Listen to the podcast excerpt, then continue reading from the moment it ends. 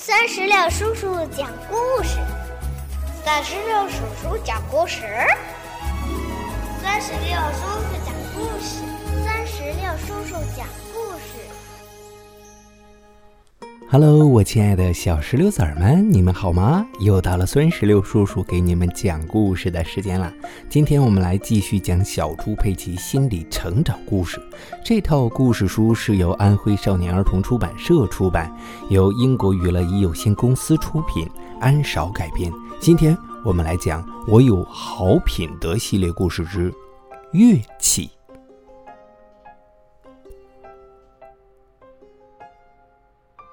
猪爸爸和猪妈妈今天大扫除，扫完阁楼的时候，他们发现了一个落满灰尘的箱子。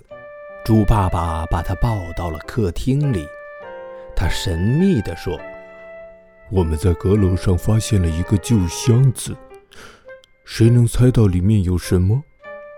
佩奇想了想说：“嗯，猜不出来。”猪爸爸打开箱子盖，小心地把箱子里的东西拿了出来。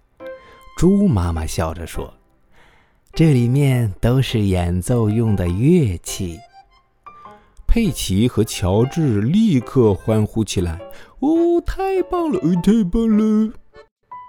不过，灰尘好像有点多。说着，猪爸爸对着乐器吹了口气。灰尘飘了起来，啊切！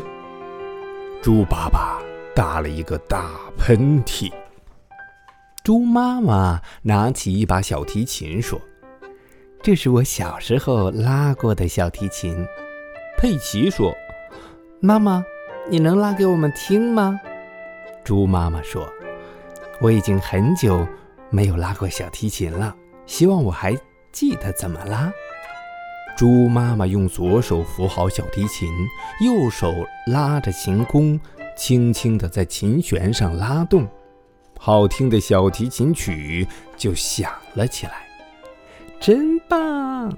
大家都为猪妈妈鼓起掌来。佩奇问：“妈妈，我也想拉小提琴，能让我试试吗？”“当然可以了，你要这样拿着琴。”猪妈妈帮佩奇调整好姿势。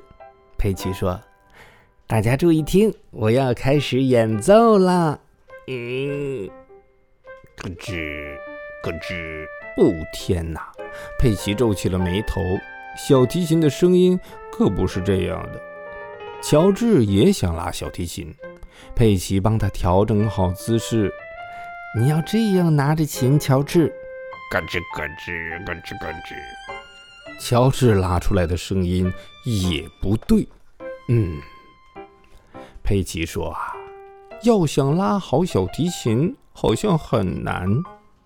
这时猪爸爸拿了一个小鼓过来说佩奇呃说不定你更适合打鼓呢。咚咚咚咚咚咚咚咚咚咚咚。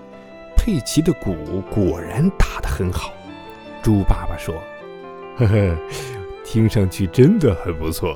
看来佩奇更适合打鼓啊。”猪妈妈又拿起了一个乐器说：“这是猪爸爸的旧手风琴。”猪爸爸有些怀念地说：“是的，我和猪妈妈第一次见面时就是拉的手风琴。”猪爸爸用手风琴演奏了一首非常优美的曲子，佩奇用小鼓给猪爸爸伴奏。猪妈妈说：“哦，猪爸爸，我记得这首曲子。”乔治也想拉手风琴。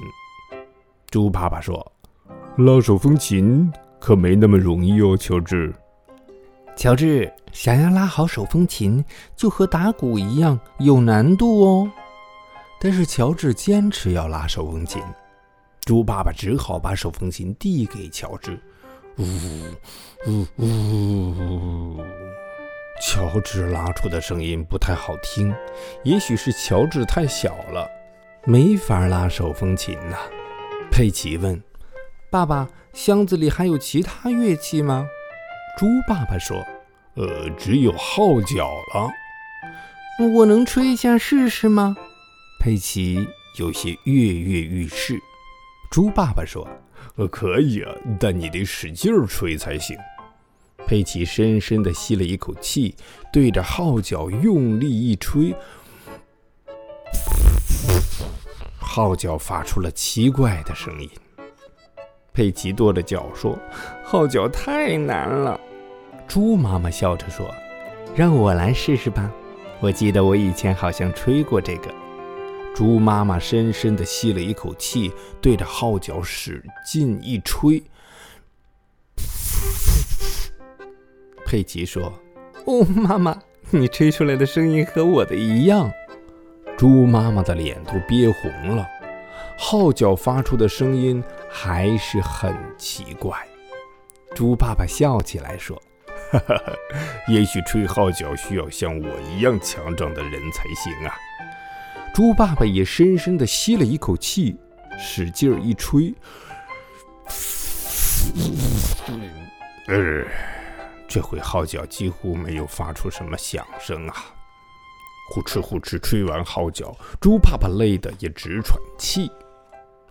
猪爸爸懊恼地说：“哎，佩奇说的对，可能真的没人能吹好它。”猪妈妈说：“没关系的，猪爸爸，你只需要拉手风琴就好了。你拉得非常好听。”嘿嘿，我的手风琴确实拉得不错。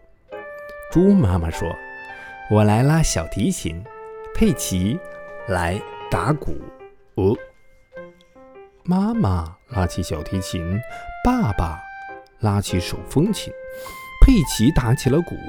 乔治该用什么乐器呢？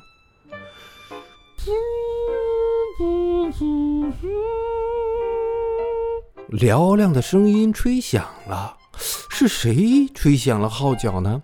大家都停下来，看看角落里的乔治。佩奇高兴地说：“妈妈吹不了那只号角，爸爸吹不了，我也没办法吹响。但是乔治吹响了。”噗噗噗噗噗！乔治推开门，吹响了号角。佩奇一家一边演奏着音乐，一边沿着山坡走下去。优美的音乐随风飘到了很远很远的地方。好了，宝贝儿们，我们今天的故事到这里就讲完了。酸石榴叔叔也想问一下你，你最擅长的是什么乐器呢？嗯，如果有的话，赶紧让爸爸妈妈在我们页面下方的留言区来给酸石榴叔叔留言吧。还有，如果你喜欢，这个故事想把这本书带回家，可以让爸爸妈妈在我们页面当中的二维码处直接扫码下单，把这本书带回家。最后呢，酸石榴叔叔也想请你帮个忙，把我们这个故事链接分享到微信群或者是朋友圈，让更多的好朋友、小伙伴们一起来听这么好听的小猪佩奇故事。你觉得好吗？还等什么？赶紧动动手指，行动起来吧！